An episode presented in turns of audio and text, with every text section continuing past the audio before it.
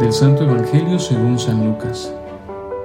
En aquel tiempo Jesús bajó de la montaña y se detuvo con sus discípulos en un llano.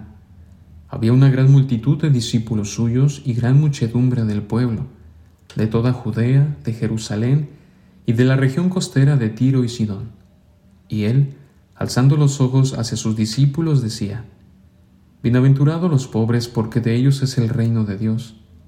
Bienaventurados los que tienen hambre, porque serán saciados. Bienaventurados los que lloran, porque reirán. Bienaventurados serán cuando los hombres los odien, cuando los expulsen, los injurien por causa del Hijo del Hombre. Alégrense ese día y salten de gozo, porque su recompensa será grande en el cielo, pues de ese modo trataban sus padres a los profetas. Pero hay de ustedes los ricos, porque ya han recibido su consuelo. Hay de ustedes los que ahora están hartos, porque tendrán hambre. Hay de los que ríen ahora, porque tendrán aflicción y llanto. Hay cuando todos los hombres hablen bien de ustedes, porque de ese modo trataban sus padres a los falsos profetas.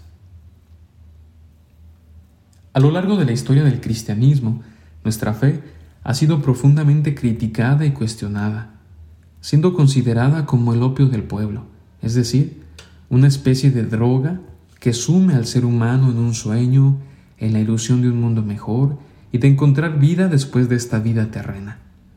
Se ha pensado de nosotros los cristianos como unos masoquistas, porque nos gusta el sufrir por el sufrir. Adoramos a un Dios muerto que pende de una cruz, Vivimos bajo una serie de normativas que nos tienen atados, que no nos permiten vivir con libertad nuestra propia vida, bajo estatutos que nos hacen sumisos y cobardes por no devolver mal por mal o por poner la otra mejilla cuando bien podríamos poner el puño. Pero todo esto es una prueba más de que el cristianismo, precisamente por su mensaje tan radical y opuesto al devenir del mundo, no es otra propuesta más en medio de otras tantas ofertas ideológicas, sino que es el camino. Es el itinerario que Dios ofrece a aquellos que arriesgándolo todo estén dispuestos a seguirle. Eso es precisamente lo que encontramos en el Evangelio de este domingo. Las bienaventuranzas no son otra cosa que la guía de ruta de nuestra fe. Es el itinerario de aquellos que dejándolo todo, pero cargando con todo lo que somos, hemos decidido remar mar adentro.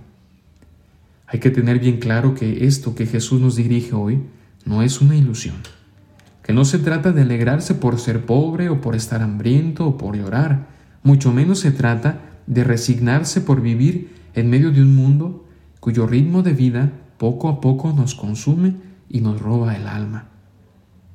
Las bienaventuranzas son un estilo de vida en clave de esperanza, se trata de tener bien puestos los pies en la tierra, conscientes de que nuestra sociedad no es perfecta, pero es lo que tenemos. Pero además, con los ojos y el corazón puestos en el cielo, es decir, con la firme esperanza de que si pasamos ahora por una noche oscura, el día de mañana vendrá un día soleado. No se trata de vivir en una ilusión, una ilusa visión de que las cosas serán mejor, sino en la firme convicción de que Dios cumple sus promesas.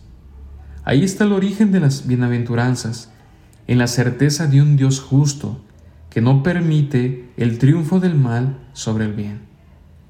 Pero hay que recordar que no se trata simplemente de, dejar todo en manos de Dios, sino tener bien presente aquello de ayúdate que yo te ayudaré.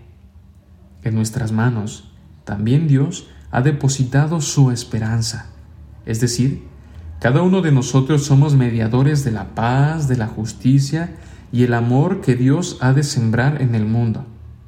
Tú y yo somos las manos de Dios que han de hacer de nuestra sociedad un mundo de esperanza, no solo por vivir anhelando mejorías, sino por construir realidades. Que el Señor tome nuestros corazones y haga cada, de cada uno de, de nosotros la semilla del reino. Soy el Padre Josué y esto fue Jesús para Milenias. Hasta la próxima.